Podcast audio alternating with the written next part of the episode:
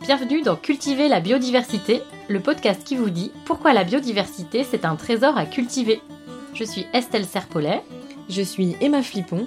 Nous sommes ingénieurs agronomes spécialistes de la biodiversité cultivée et passionnés par la sélection participative. Ici, on vous parle de graines, de celles et ceux qui les cultivent et les étudient, de semences paysannes mais pas que, d'autonomie des agriculteurs, de collectifs, parce que les semences sont à la base de notre alimentation. Bref, on vous donne des clés pour comprendre l'importance de la diversité génétique dans les systèmes agricoles et des outils pour agir. Petite histoire de la biodiversité cultivée, partie 3. Regain de la biodiversité cultivée. Si vous n'avez pas écouté la première et la deuxième partie de cet épisode, qui parle de domestication, de coévolution et d'industrialisation et de leurs conséquences sur la biodiversité cultivée, on vous invite à aller les écouter avant cette troisième partie pour mieux comprendre de quoi on va parler.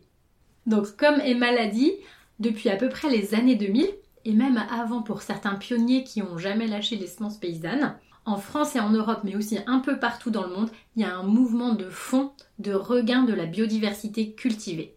Et on va vous parler de ce qui se passe plus particulièrement en France, puisque nous, c'est ça qu'on connaît, même si on a des liens avec d'autres, mais c'est intéressant, voilà, de savoir ce qui se passe ici. Et on va voir d'abord pourquoi certains agriculteurs, ils ont besoin de plus de diversité génétique dans les variétés, depuis à peu près au moins ces années 2000. Puis ensuite, on va voir comment ils font pour retrouver de la biodiversité cultivée. Et ce que je vais vous raconter là, ce sera juste un petit aperçu du sujet parce que globalement ce sujet-là c'est l'objet de ce podcast. Donc on l'approfondira ensuite de plein de manières différentes très concrètes. Alors d'abord, pourquoi de plus en plus d'agriculteurs ont besoin de diversité génétique dans leurs variétés On peut dire qu'il y a deux grands types de raisons, des raisons agronomiques et puis des raisons politiques et ou éthiques. Alors, du point de vue agronomique d'abord, bah, ce sont surtout les agriculteurs bio ou en agriculture paysanne ou agriculture faible intrant, comme vous voulez. Bref, les agriculteurs qui développent des systèmes agricoles différents de ceux de la révolution verte dont a parlé Emma et qui sont moteurs dans la recherche et la découverte de cette biodiversité cultivée. Alors, pourquoi? Eh bien, parce que agronomiquement, on a plus besoin de cette diversité pour ce type d'agriculture que pour l'agriculture intensive, ou plutôt, comme l'a dit Emma, de l'agriculture conventionnelle dans le sens où c'est celle qui fait convention, comme l'explique très bien Jacques Capla euh, dans un de ses livres ou différents livres sur l'agriculture biologique. Et pourquoi vous allez me dire? Oui, encore un pourquoi, c'est comme avec les enfants, on avance de pourquoi en pourquoi. Eh bien d'abord, si on prend l'agriculture conventionnelle, c'est un concept qui fonctionne, c'est un package, on met tout ce qu'il faut sur la terre pour que les plantes se développent bien et produisent beaucoup. Et s'il y a un problème, on a les pesticides pour le gérer. Par exemple, si votre terre est pauvre, ben vous ajoutez un peu d'engrais pour donner directement à manger aux plantes. Et puis, on crée des variétés depuis des dizaines d'années qui valorisent bien ce fonctionnement, donc ça marche. Les variétés, elles sont sélectionnées, on pourra dire qu'elles sont entraînées pour produire beaucoup et dans les normes de quantité et de qualité de l'industrie, dans des conditions idéales ou qu'on rend idéales en les bichonnant avec les engrais, les pesticides. Bon, je sais pas si le terme bichonner c'est très approprié comme terme parce que ça bichonne pas trop euh, la biodiversité sauvage euh, ni la santé des humains, mais voilà. Alors, on peut mettre des gènes de résistance à certaines maladies dans les variétés, mais on n'arrive jamais à mettre tous les gènes de résistance à toutes les maladies dans une variété. Et puis les variétés disponibles sur le marché issues de la sélection professionnelle, donc des entreprises semencières, comme l'a bien expliqué Emma, elles ont peu ou pas de diversité génétique. Donc en gros, les variétés commerciales, les variétés modernes, on pourrait dire que c'est des Formule 1. Vous pouvez vous rappeler ça facilement. Il y a beaucoup d'hybrides F1, comme Emma l'a dit, dans les variétés modernes, comme la Formule 1 F1. Voilà, hein, Formule 1, F1, c'est tout pareil. Donc elles sont faites pour rouler sur des circuits. Et l'agriculture conventionnelle, c'est comme un circuit de voiture. Il est bien lisse, bien entretenu. En fait, qu'on soit à l'OEAC ou à Monte Carlo, grosso modo, la voiture, elle peut faire la course parce que les circuits, ils se ressemblent. Donc une Formule 1 sur un circuit, ça fonctionne très bien. Mais une Formule 1 sur un chemin de terre, ça donne quoi? Ben, c'est pas toujours Jojo. Hein. Dans les systèmes bio ou paysans, ou à faible niveau d'intrants, on n'a pas la même approche du vivant que dans l'agriculture conventionnelle. On va pas mettre de l'engrais sur un sol pour nourrir les plantes. On va plutôt entretenir le sol et la vie du sol pour que les plantes qui y poussent puissent se nourrir elles-mêmes en collaborant avec tous les éléments et les autres organismes vivants du sol. les éléments minéraux qu'elles vont devoir capter grâce à une collaboration avec des champignons ou des bactéries, l'eau à laquelle elles vont avoir accès grâce à une bonne capacité du sol à la retenir, etc. Et les sols sont d'autant plus différents les uns des autres qu'on les homogénéise beaucoup moins qu'en agriculture conventionnelle. Il faut que les plantes se débrouillent toutes seules et ça, ça a du mal à fonctionner avec des variétés qui sont sélectionnées dans des conditions très peu limitantes ou dans des conditions, comme je disais tout à l'heure, un peu euh, bichonnées quoi. Donc elles ne vont pas donner le meilleur d'elles-mêmes, les plantes des variétés modernes ou commerciales, dans des conditions entre guillemets euh, biologiques ou agroécologiques. Il faudrait donc des variétés qui soient spécifiquement sélectionnées pour ces conditions bio ou à faible intrant. Alors ça, si ça commence un petit peu à se développer aujourd'hui, on est dans les années 2020, et eh ben faut vous imaginer que dans les années 2000, c'était même pas la peine d'y penser. Donc une Formule 1 sur un chemin de terre, ça avance pas vite et ça secoue, donc il faudrait plutôt un 4x4. Ça va moins vite, mais au moins on est sûr d'arriver au bout du chemin. Et dans le système des variétés commerciales, ce qu'il faut voir aussi, c'est qu'il n'y a pas ou très peu d'adaptation possible dans l'espace et dans le temps. Parce qu'on aurait pu se dire, bon ok, on achète une variété commerciale, puis on va la cultiver pendant plusieurs années sur une ferme avec des conditions particulières et elle va finir par s'adapter. Bah oui, sauf que sans diversité, l'adaptation, elle est pas ou vraiment très très peu possible. Et comme les variétés commerciales, elles sont par définition homogènes, eh ben, elles ont beaucoup plus de mal à s'adapter que des variétés populations qui sont diversifiées. Et puis le système semencier, il favorise aussi le rachat des semences. Et si les semences sont produites à péta ou schnock, elles ont encore moins de chances de s'adapter rapidement là où on veut les cultiver. Donc, d'un point de vue agronomique, il faudrait des variétés avec de la diversité génétique pour une adaptation à des conditions spécifiques et qui soient sélectionnées dans des conditions bio ou à faible intrant pour qu'elles soient adaptées à ces systèmes. Il faudrait des 4x4 pour rouler sur des chemins de terre. Or, ça n'existe pas, ou encore très peu, même si c'est en train de changer tout doucement. Donc ça, c'est pour le côté agronomique. Mais il n'y a pas que l'agronomie.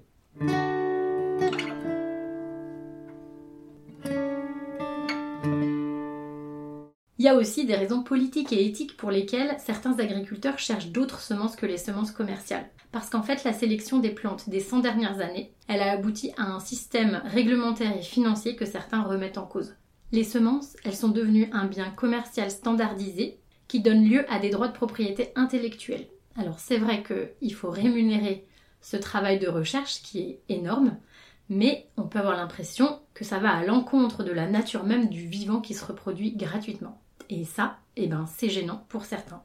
Et ces personnes pour qui c'est gênant tout ce système de droits de propriété intellectuelle, ils considèrent aussi que les réglementations semences en Europe et les types génétiques développés, donc les hybrides F1, eh ben, ils sont faits pour empêcher les agriculteurs de sélectionner et de produire leurs propres semences. Et ces personnes-là, elles considèrent qu'il s'agit d'une appropriation du vivant par les entreprises et que c'est pas normal. Donc par exemple, si vous achetez une variété hybride et que vous la ressemez, vous n'aurez pas du tout la même chose la deuxième année que la première. si vous voulez des plantes comme la première année, il faut racheter la semence. Alors on vous expliquera ça comme une maladie dans un autre épisode, parce que c'est des questions qui reviennent souvent, puis c'est pas toujours facile à comprendre. Et puis les entreprises semencières sont aussi souvent des entreprises qui produisent des produits phytosanitaires, donc ça peut donner l'impression que tout est fait pour rendre les agriculteurs captifs d'un système commercial qui exploite le vivant.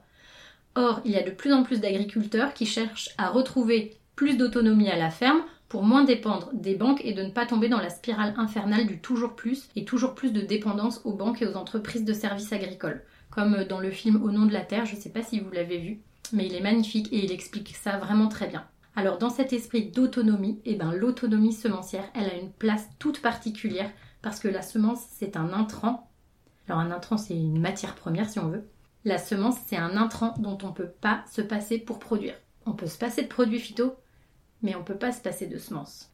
Pour aller encore plus loin dans ces raisons politiques et éthiques qui font que certaines personnes veulent se réapproprier la biodiversité cultivée, il faut voir qu'il y a beaucoup de, plus en plus de personnes qui sont pas d'accord avec certaines technologies utilisées par les entreprises semencières dans les processus de sélection.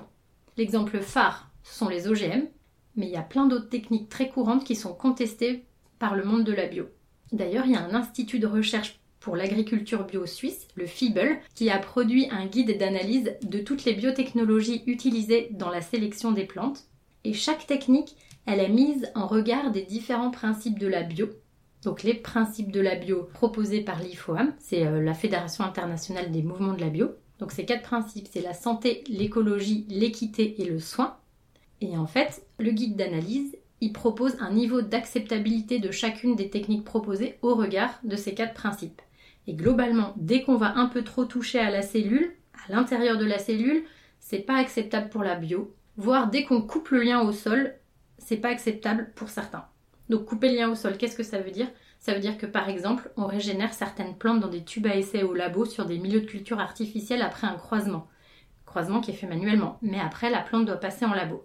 Et ça, eh ben, euh, c'est pas acceptable pour certaines personnes dans le processus de sélection. Donc on fera peut-être un épisode sur toutes ces techniques parce qu'il y en a plein et c'est intéressant. À part les OGM, il n'y a aucune obligation de dire quelles techniques de sélection ont été utilisées quand on vend des semences. Donc, les personnes pour qui c'est important, eh bien, elles préfèrent se débrouiller toutes seules en faisant la sélection elles-mêmes pour savoir ce qu'elles sèment. Et là, on touche à une notion vraiment de transparence qui est très importante pour beaucoup de gens. Alors vous pouvez retrouver ces différentes explications agronomiques, politiques et éthiques euh, de manière très synthétique et très bien expliquée euh, sur le site du réseau Semences Paysannes. C'est un réseau dont on va parler tout à l'heure. Et vous verrez que si on parle beaucoup d'autonomie, ça ne veut pas dire de l'autarcie. Au contraire, il y a une grande notion d'échange induite par cette volonté d'autonomie. Et je vous en donne un aperçu tout de suite. Parce que maintenant qu'on a vu pourquoi certains agriculteurs, et jardiniers d'ailleurs, ont besoin d'autres variétés que celles disponibles sur le marché, eh bien, on vous explique comment ils font pour redécouvrir et sélectionner la biodiversité cultivée.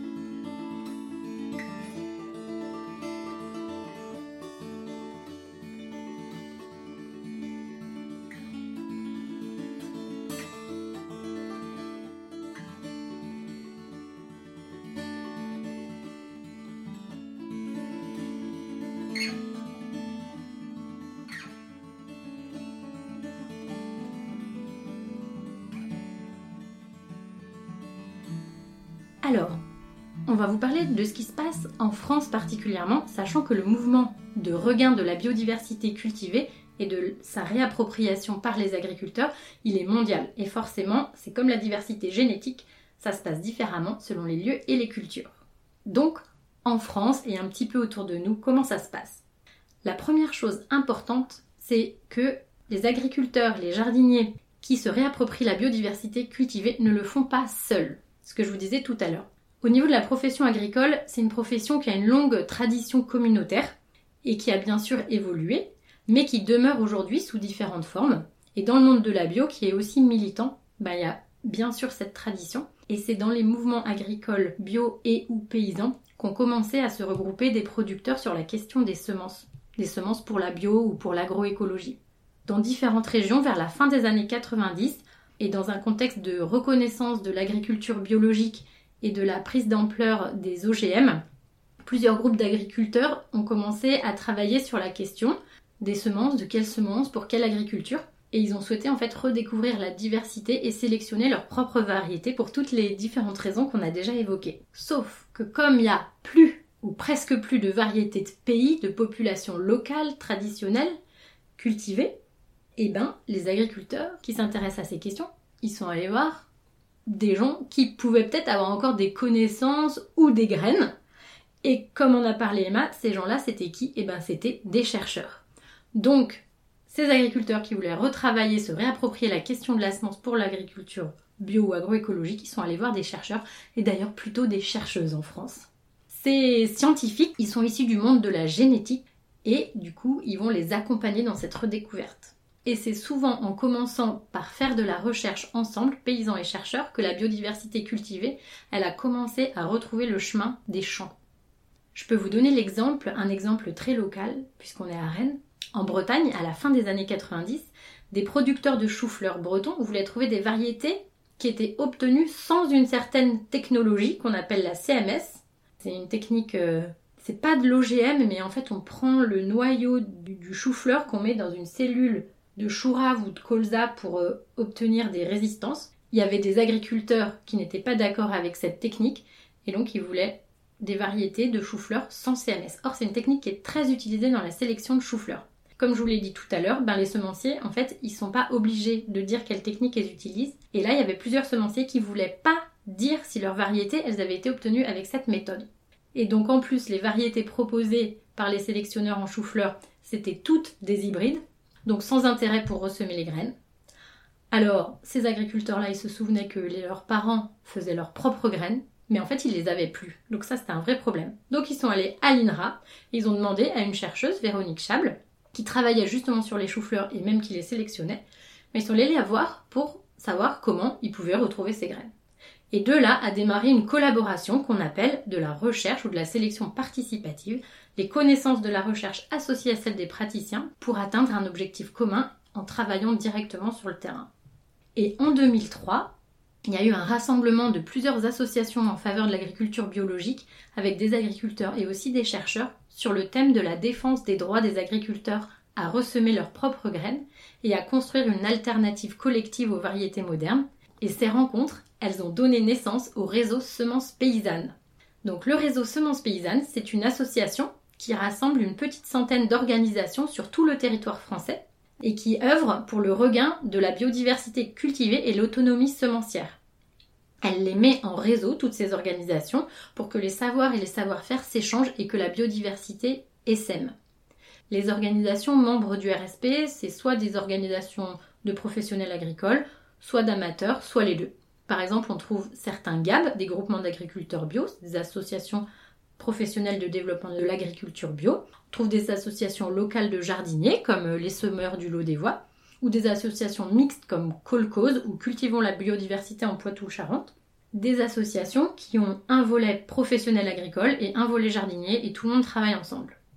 Que vous soyez du monde agricole ou jardinier curieux, il existe certainement un groupe près de chez vous si vous voulez rejoindre cette dynamique. Il y a une carte de toutes les organisations sur le site du RSP. On vous met le lien dans la description de l'épisode pour que vous puissiez agir localement.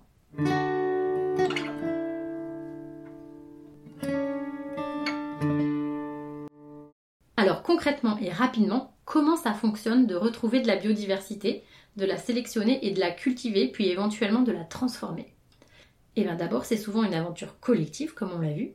Plusieurs personnes se regroupent au sein d'associations, groupes de producteurs ou à l'intérieur d'une coopérative par exemple.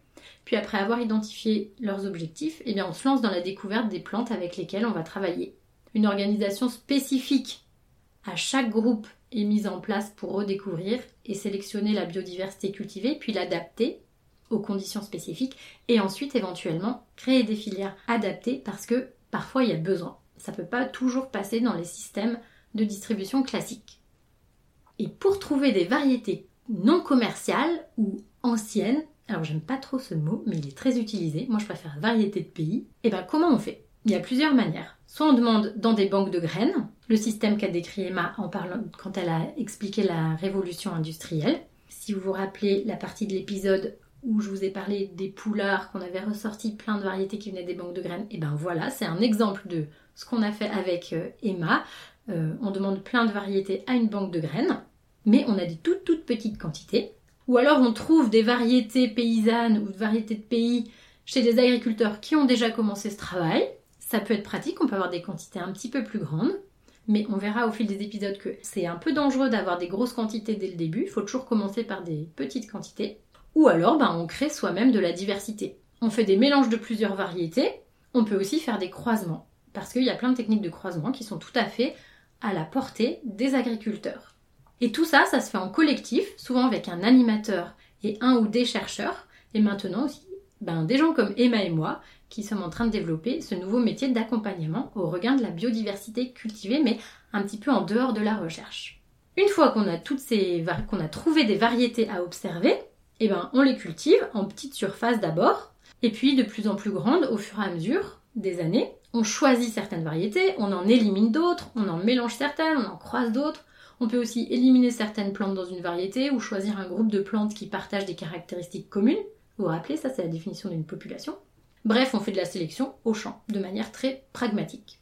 Et toutes ces pratiques, c'est ce qui constitue en fait la sélection euh, paysanne ou la sélection à la ferme. Donc je pense qu'on fera euh, un épisode euh, sur ces pratiques-là. Et les variétés issues de ce travail, ben, on les appelle des variétés paysannes.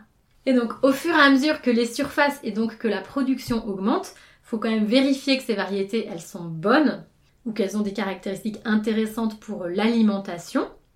Alors on fait des tests de transformation parce qu'elles peuvent avoir des caractéristiques très spécifiques et il peut y avoir besoin d'adapter les processus de transformation. Et puis soit ça passe dans des filières déjà existantes, soit euh, on crée des filières spécifiques parce que ces nouvelles variétés, elles donnent des produits trop spécifiques pour passer dans les circuits classiques. Alors deux exemples. Un exemple toujours sur les choux-fleurs, nos producteurs là dès la fin des années 90 qui voulaient des variétés non CMS, ces producteurs bretons de choux-fleurs, ils ont continué à vendre leurs choux-fleurs issus de variétés paysannes dans leurs circuits existants, qui étaient parfois des circuits longs, parce que les choux-fleurs, euh, ils étaient visuellement et qualitativement ben, globalement les mêmes que les hybrides, mais ils avaient gagné leur autonomie euh, paysanne, donc euh, il y a une grosse différence qui se voit pas, mais voilà, elle existe. Alors que sur les céréales, il y a beaucoup d'agriculteurs qui cultivent des blés paysans qui doivent trouver des nouveaux débouchés pour ces blés-là, parce qu'en fait, ils ont des caractéristiques vraiment différentes des variétés modernes. Certains ont créé du coup des filières spécifiques avec ouverture d'ateliers de transformation, comme par exemple l'Odyssée d'Angrain. C'est une filière qui cultive des blés poulards dans le sud-ouest et qui s'est dotée d'un atelier de transformation en scope ou en ski, je ne sais plus, mais on essaiera d'aller à leur rencontre euh, parce que c'est vraiment très intéressant ce qu'ils font. Et là, vous aurez tous les détails.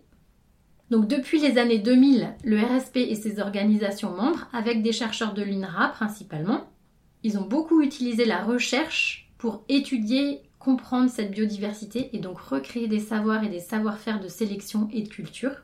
Et quand des agriculteurs travaillent avec des chercheurs et des animateurs d'associations, eh bien c'est ce qu'on appelle la recherche participative, comme ce que je vous disais tout à l'heure. C'est ce qu'on a fait en fait avec Emma pendant plusieurs années. Et ces années de recherche, elles ont réussi à démontrer que la biodiversité cultivée et la gestion à la ferme, elles sont performantes et on a aussi mis au point des méthodes de travail, de création de savoir et de savoir-faire. Et les semences paysannes, ben, ce qu'on voit, c'est que c'est une innovation permanente. Les chercheurs y restent aujourd'hui bien sûr des partenaires privilégiés pour avancer ensemble, mais aujourd'hui, il y a un besoin et une demande d'essaimer plus largement. D'autant plus que maintenant, là, dans les années 2020, il y a de moins en moins d'argent euh, fléché sur ces sujets dans la recherche, mais les demandes sont de plus en plus nombreuses pour redéployer la biodiversité cultivée. Alors en fait, on est vraiment dans une période où il faut innover. Et c'est justement ce métier d'accompagnement que nous sommes en train d'inventer avec Emma. Pour essaimer cette diversité qui est de plus en plus nécessaire pour une agriculture plus respectueuse de l'environnement et des hommes. Voilà, donc en conclusion, on a vu pourquoi d'un point de vue agronomique et politique et comment, grâce à une organisation collective et une démarche expérimentale, donc comment font des agriculteurs et des citoyens pour redéployer la biodiversité cultivée? Voilà, et ces personnes qui veulent redéployer la biodiversité cultivée, ce sont des agriculteurs et des citoyens qui sont très attachés à cultiver des variétés diversifiées et adaptées à des méthodes de culture agroécologique. Et dans ce podcast, on reviendra plus en détail sur plusieurs sujets qu'on a abordés. On vous présentera des personnes et des collectifs qui justement font ce travail de redéploiement de la biodiversité cultivée, parce que notre objectif, c'est que ça vous donne des idées et des outils pour agir à votre tour. Pour conclure cet épisode, on a vu que l'histoire de la biodiversité cultivée, elle est complètement liée à l'histoire des humains et aussi à la vision que les humains ils ont de l'agriculture. En fait, les humains, ils ont besoin de cette biodiversité cultivée, mais inversement, les espèces cultivées, du fait de la domestication et de la coévolution, elles peuvent pas se maintenir sans l'intervention et sans l'aide entre guillemets des humains. Donc l'humain, il modèle la biodiversité cultivée mais du coup, il a en quelque sorte la responsabilité de la gérer durablement. Et plus qu'une responsabilité, en fait, il en dépend. Donc soit il la met en danger et il coupe un peu la branche sur laquelle il est assis, soit il la favorise pour une agriculture écologique et résiliente. On l'a déjà abordé dans l'épisode 1 qui explique ce qu'est la biodiversité cultivée et on va continuer à le comprendre dans les épisodes suivants. Mais il est vraiment important, selon nous, de maintenir un haut niveau de biodiversité au sein des plantes cultivées, que ce soit en termes de nombre d'espèces, de nombre de variétés et de diversité au sein des variétés. Donc voilà, maintenant vous en savez plus sur l'histoire de la biodiversité cultivée, on vous met des liens et des articles pour en savoir plus dans la description de l'épisode. Petite précision, cet épisode et le premier posent vraiment le décor de tout ce dont on va vous parler dans ce podcast et de comment nous aussi on participe au regain de la biodiversité cultivée. Donc si vous conseillez ce podcast à vos amis et à votre famille, dites-leur de ne pas oublier d'écouter ces deux premiers épisodes. On sait que ces deux premiers épisodes sont assez denses et peut-être un peu compliqués, alors n'hésitez pas à nous faire vos retours. Dites-nous ce que vous n'avez pas compris, ça nous aide aussi pour la suite.